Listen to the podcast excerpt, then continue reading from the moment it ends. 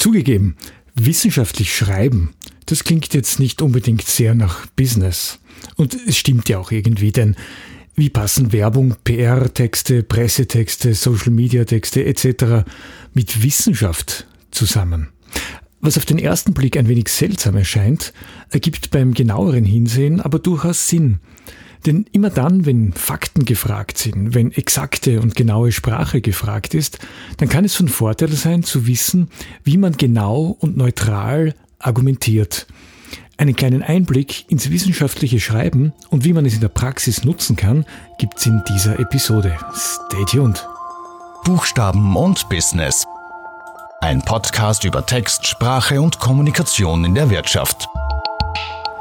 Ja, hallo, wenn du bis hierher gekommen bist, dann wahrscheinlich deshalb, weil du irgendwann einmal in Kürze eine wissenschaftliche Arbeit schreiben musst oder weil du vielleicht neugierig geworden bist, was sich denn hinter diesem etwas sperrigen Thema verbergen könnte. Und beides will ich hier abdecken. Hallo, ich bin Stefan Schwar, ich bin Texter, Lektor und Vermittler von allen möglichen Inhalten zu den Themen Text, Sprache und Kommunikation und wie man damit in der Wirtschaft erfolgreich ist. Und dieses Vermitteln von allen möglichen Inhalten, das führt uns eigentlich auch schon richtig ins Thema. Denn einer dieser Inhalte, die ich vermitteln darf seit einigen Jahren, das ist so die, das sind die Basics des wissenschaftlichen Schreibens. Also wie schreibt man wissenschaftliche Texte? Interessanterweise mache ich das in einem Lehrgang, der sich mit Marketing beschäftigt. Und die Idee zu dieser Episode hat auch unmittelbar etwas mit diesem Lehrgang zu tun, beziehungsweise mit dieser Studienrichtung zu tun. Denn ähm, im Moment, wo ich diese Episode aufnehme, Anfang November 2020, bin ich gerade dabei, meinen Studierenden genau diese Dinge auch weiterzugeben. Und vielleicht bist du ja genau aus diesem Grund auch hier. Die zweite ähm, Seite dieser, dieses Themas, das ist die Anwendung in der Praxis, beziehungsweise wie man davon profitieren kann, gewisse Grundregeln oder Grundzüge des wissenschaftlichen Schreibens später auch in der Praxis einzusetzen, beziehungsweise wie, wann es sinnvoll sein kann, die Merkmale dieser Sprache dann auch in einem anderen Text, in einem Werbetext, in einem Pressetext oder wo auch immer einzusetzen. Denn es geht dabei um Prinzipien, die man nutzen kann und die helfen können. Und es geht auch sehr viel um eine Haltung, um ein Mindset, mit dem man wissenschaftliche Texte schreibt und mit denen man wissenschaftliche Zusammenhänge zu Papier bringen kann. Das klingt jetzt vielleicht ein bisschen äh, ja nicht so super spannend, aber ein paar Dinge sind sehr interessant und da kann man durchaus etwas ableiten daraus fürs tägliche Schreiben auch. Denn worum geht's, wenn wir schreiben, wenn wir Informationen schriftlich codieren? Wir brauchen zuerst immer eigene Informationen. Das heißt, wir müssen Informationen sammeln wir müssen dann kritisch darüber nachdenken, über das, was wir gesammelt haben. Und als dritten Schritt müssen wir daraus etwas Neues ableiten. Und diese drei Punkte, diese drei Schritte, die sind immer gleich. Eigentlich egal, welchen Text man schreibt. Ich brauche immer zuerst einen Input, dann muss ich darüber nachdenken, was ich gehört habe, was ich gelesen habe, was ich recherchiert habe. Und dann kommt's zum Output, also zu dem, was ich eigentlich dann am Ende schreibe. Und das ist wirklich bei jeder Form von Text so, bei langen, längeren und langen wissenschaftlichen Arbeiten ebenso wie bei kürzeren Texten, die man in der wirtschaftlichen Kommunikation halt einfach so braucht.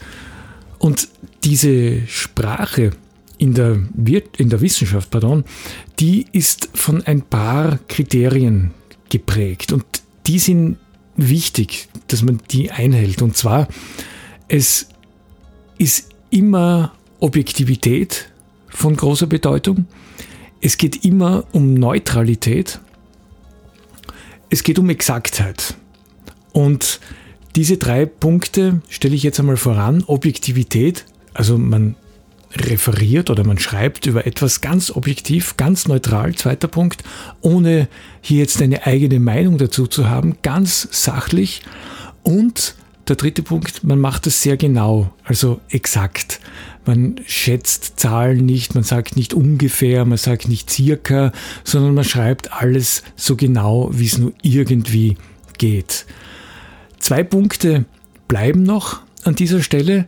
Es geht immer auch darum in einem Fachbereich, dass man die Terminologie, also die Wörter, die in diesem Fachgebiet verwendet werden, auch selbst anwenden kann. Also diese sogenannte fachspezifische Terminologie, die spielt eine Rolle, die muss man sich aneignen.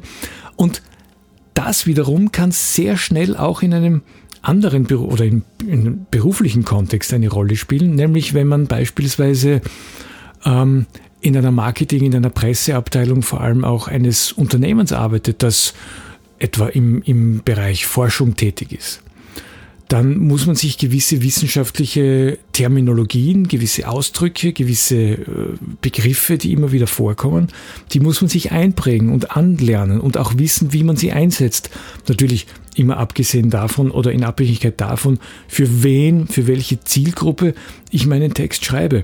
Für allgemeine Informationen braucht man sicherlich keine fachspezifische Terminologie, aber sobald man sich an ein Fachpublikum wendet, bei dem man ja voraussetzen kann, dass es diese Terminologie auch drauf hat, dann braucht man natürlich auch genau diese Begrifflichkeit, diese fachspezifischen Terminologien.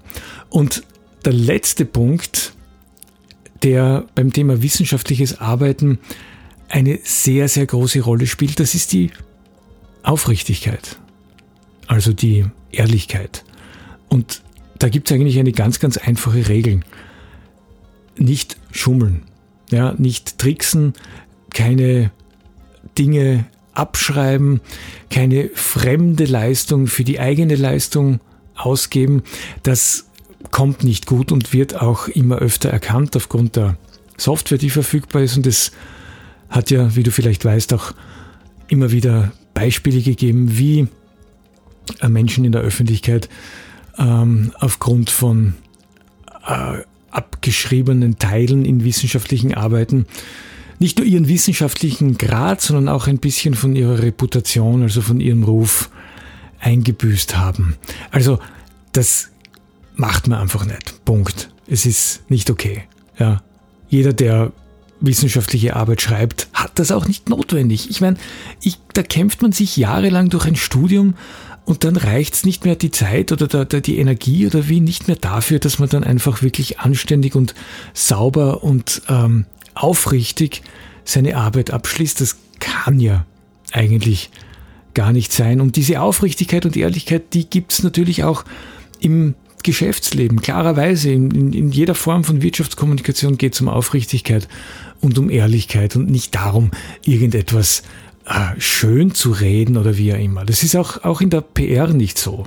Das, äh, man, kann, man, man kann die Dinge nicht anders einfärben, wie man, wie sie eigentlich wirklich sich darstellen. Das funktioniert nicht, weil die Wahrheit, wie ein Sprichwort sagt, ja immer ans Licht kommt auch. Wenn wir uns jetzt die Sprache der der Wissenschaft etwas genauer ansehen oder uns ansehen, wie man wissenschaftliche Texte gestalten soll, dann gibt es natürlich ein paar Dinge, die sehr allgemein gelten für, die gelten auch für normale Texte wie also äh, normale Korrespondenzen und so weiter und so fort. Und da geht es zum Beispiel darum zu erkennen, dass auch in der wissenschaftlichen Sprache Verständlichkeit das oberste Gebot ist. Also Wissenschaftliche Sprache ist zwar genau, das heißt aber nicht, dass sie unverständlich sein muss. Ganz im Gegenteil, es muss nicht kompliziert sein. Beispielsweise gibt es Texte von Albert Einstein, den man ja wirklich als wahrscheinlich überdurchschnittlich intelligent bezeichnen kann, der so einfach und klar geschrieben hat, dass seine Texte sprachlich ganz leicht zu verstehen sind. Ich rede nicht vom Inhalt, das muss man trennen. Der Inhalt, boah, keine Ahnung, worum es da geht. Aber rein sprachlich ist das sehr, sehr leicht und sehr, sehr einfach und sehr, sehr, naja, sagen wir mal, es ist trotz allem sehr nüchtern natürlich, aber das soll es ja auch sein, weil die Sprache der Wissenschaft eben objektiv und neutral ist. Und das ist insofern interessant, weil in der deutschen Wissenschaftssprache diese Tendenz dazu besteht, alles möglichst kompliziert zu sagen. Das wird immer schlimmer, je mehr man sich von naturwissenschaftlichen Disziplinen hin zu geistes- und sozialwissenschaftlichen Disziplinen bewegt. Also was in der Technik noch sehr, sehr nüchtern ist und sehr, sehr tough und sehr, sehr straight, wird ähm, über die Wirtschaftswissenschaften, Rechtswissenschaften immer komplizierter und komplexer und, und gipfelt dann in den geisteswissenschaftlichen Fächern zu, in, in zum Teil sehr, sehr sperrigen, sehr, sehr komplizierten, sehr, sehr auch künstlich aufgeblähten Texten, die wirklich nur mehr mit viel Interesse und viel gutem Willen auch äh, konsumierbar sind. Ja, okay, das ist die Sprache dieses Fachgebiets. Das kann sein. Das hat ja auch durchaus auf der Uni einen Platz. Man wird sich natürlich schwer tun, damit äh, im, im, in der Wirtschaft äh, erfolgreiche Texte zu schreiben oder Texte zu schreiben, die wirklich von einer Vielzahl an Leserinnen und Lesern verstanden wird. Aber da, darum geht es ja auch nicht unbedingt, wenn man von wissenschaftlicher Sprache spricht. Dennoch, es gilt das alte Motto, einfach ist nicht gleich dumm. Das bedeutet, nur wenn ein Text kompliziert ist, heißt das noch lange nicht, dass er gescheit ist. Und das gilt natürlich für die wissenschaftlichen Texte auch in ganz besonderem Maß. Das heißt, einfach einfache Wörter verwenden, verständliche Wörter, geläufige Wörter, kurze, klare Sätze zu formulieren, aktiv zu formulieren, also wenig passiv zu verwenden, eine Struktur aufzubauen, einen roten Faden, ja, durch den Text zu äh, ziehen und die Fachbegriffe, die man zur Verfügung hat, gut und wohl dosiert einzusetzen. Das scheint mir wirklich ganz, ganz wichtig zu sein. Also keine langen Sätze, Schachtelsätze sind ja wahnsinnig schwer zu lesen. Also lieber drei kürzere Sätze als ein langer Satz. Was immer wieder auch vorkommt, das sind so diese phrasenhaften Formulierungen, wie dass man entsprechende Maßnahmen setzt oder ein Wachstum, das irgendwie sehr oft als dynamisches Wachstum daherkommt. Das stimmt natürlich dann, wenn es wirklich so ist. Aber jeder, der wissenschaftliche Texte schreibt oder jeder, der auch nur irgendwelche Texte schreibt, sollte auch darauf achten, ob in diesen Texten sehr viele Phrasen vorkommen, sehr viele Sprachhülsen, sehr viele äh, Konstruktionen, die eigentlich, wenn man sie genauer anschaut, keinen besonderen Sinn ergeben.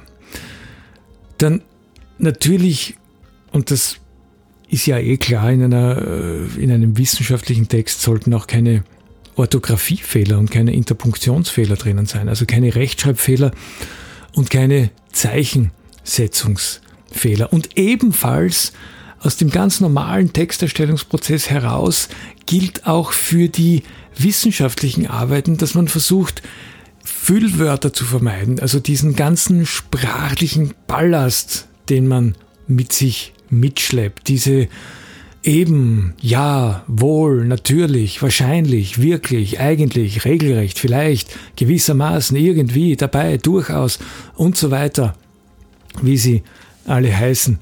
Das kann man einfach rausstreichen. Weg damit. Raus aus dem Text.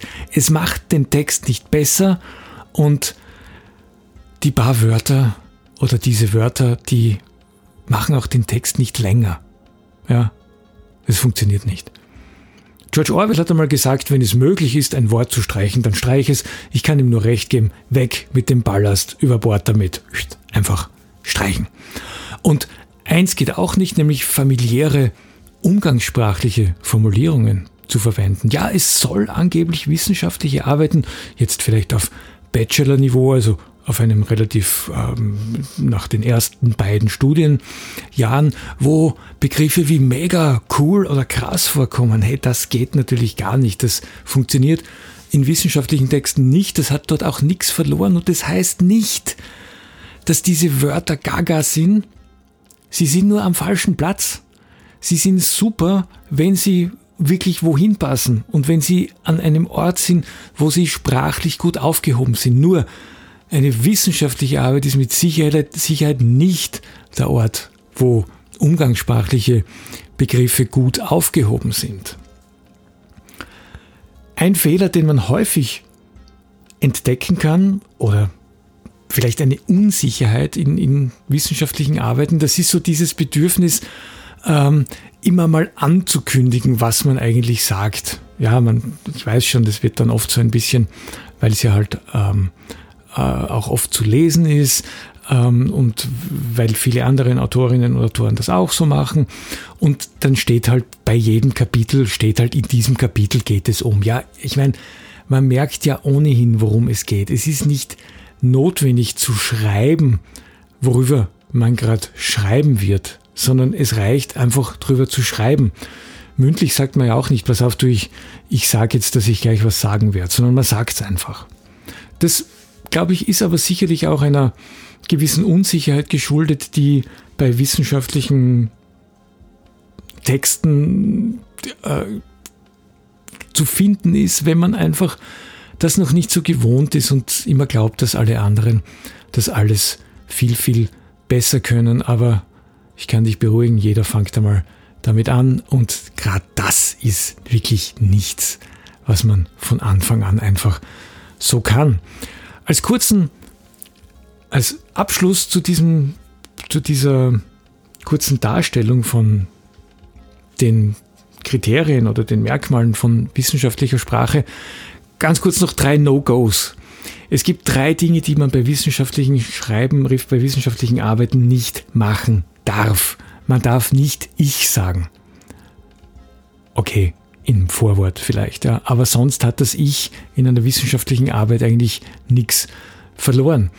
Man darf auch keine Metaphern einsetzen, also keine zu bildhaften oder keine bildhafte Sprache, denn bildhafte Sprache wird als unwissenschaftlich wahrgenommen. Ein Beispiel äh, in einer Arbeit über Online ähm, Marketing oder Wirtschaft im Online-Zeitalter, kann der Satz, das ist der Urknall des Online-Universums, so nicht stehen bleiben. Das ist zwar eine super tolle Formulierung und eine klassische Metapher, wo ein etwas aus einem anderen Bereich in einen wiederum anderen Bereich übertragen wird, aber das ist eben genau das, was es nicht sein soll, weil es zu einer anderen ähm, zu anderen Texten gehört. Ja?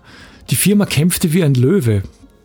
Ja, schön, ist tolle, tolle Formulierung. Man hat Bilder vor dem Auge, vor dem Geistigen, aber nicht im Zusammenhang mit wissenschaftlichen Arbeiten. Und daraus folgt auch der dritte Punkt, dass in wissenschaftlichen Texten nicht erzählt wird, sondern dass Sachverhalte dargestellt werden und vor allem auch argumentiert werden. Nicht einfach nur behauptet werden, sondern auch wirklich argumentiert werden. Das bedeutet, es gibt in wissenschaftlichen Arbeiten keine erzählerischen Herleitungen der Themenfindung, wie es einem dabei gegangen ist und wie man auf dieses Thema gekommen ist und auf jenes Thema und warum man sich da fast in irgendwelchen Details verirrt hätte oder was auch immer.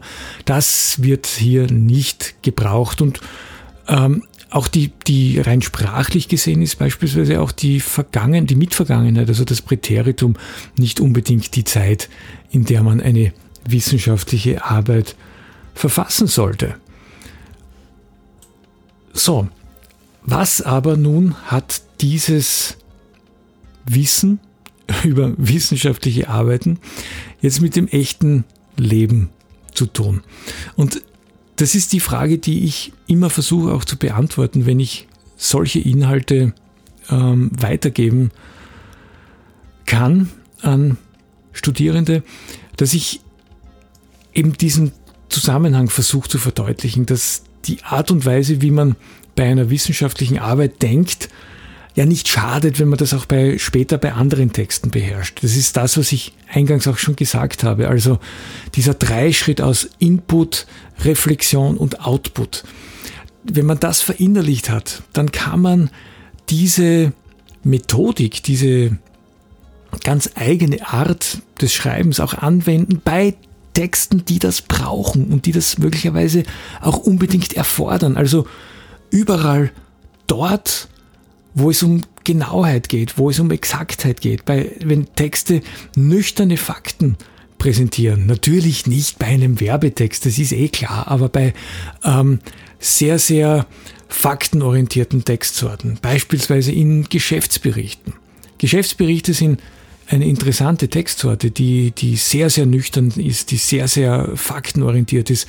Da kann es durchaus sinnvoll sein, wenn man sich ein paar dieser Prinzipien aus dem wissenschaftlichen Schreiben zunutze macht. Ja, dieses, auch das Streichen von Füllwörtern, von Ballaststoffen und so weiter, aber auch, dass man trotzdem versucht, aktiv zu formulieren und nicht zu sehr in Passivkonstruktionen verweilt. Das macht diese Texte ein bisschen leichter lesbarer. Die sind natürlich, weil es ja bei Geschäftsberichten geht es ja um die Darstellung des, der wirtschaftlichen Rahmenbedingungen und der einzelnen Kennzahlen und dergleichen mehr.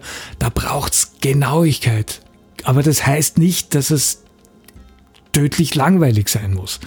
Man kann auch das genau und trotzdem mit einem gewissen Anspruch auch schreiben, und zwar für die Leserinnen und für die Leser, die diese Texte konsumieren. Also diese Form von Texten, wo es um Exaktheit geht, um Genauigkeit, beispielsweise auch um ähm, äh, faktenbasierte Präsentationen von ähm, Zahlen, die Unternehmen betreffen und allen Texten, die sich daraus ableiten. Da ist es sinnvoll, wenn man diese Grundprinzipien des wissenschaftlichen Schreibens kennt, wenn man sich die vielleicht, wenn man die verinnerlicht und wenn man diese Prinzipien dann auch umsetzen kann. Eines wird jedoch immer gleich bleiben, nämlich Schreiben ist so oder so, wissenschaftlich oder nicht, ist immer Arbeit. Es ist wirklich etwas, worauf man sich einlassen muss. Denn Schreiben erfordert immer ein hohes Maß an Konzentration, gerade auch bei solchen Texten. Das geht nicht einfach so nebenbei. Das muss man sich wirklich, da muss man sich wirklich drauf einlassen. Aber die gute Nachricht ist ja, dass Schreiben durchaus auch erlernt werden kann. Und gerade in diesem Bereich der wissenschaftlichen Arbeiten kann man das Handwerkszeug sehr gut lernen. Und je mehr man das übt und je mehr man das macht, desto größer ist die Wahrscheinlichkeit, dass das im Laufe der Zeit auch gelingt. Und damit bin ich mit diesem kurzen mit dieser etwas kürzeren Folge heute auch schon am Ende. Wenn du mehr von mir wissen willst, dann schau auf meine Homepage auf www.ad-literam.at. Wir haben dort Blogbeiträge rund um die Themen Text, professionelles Schreiben, Sprache, Kommunikation und so weiter. Wir sind auch auf Facebook aktiv auf www.facebook.com slash adliteram.at und wenn du die eine oder andere Folge dieses Podcasts hier anhören würdest, dann würde ich mich natürlich auch ganz besonders drüber freuen. Und auf Instagram gibt's mich in dem Fall auch auf www.instagram.com slash stefan.schwar. Vielen Dank fürs Dabeisein. Mach's gut und bis zum nächsten Mal. Ciao.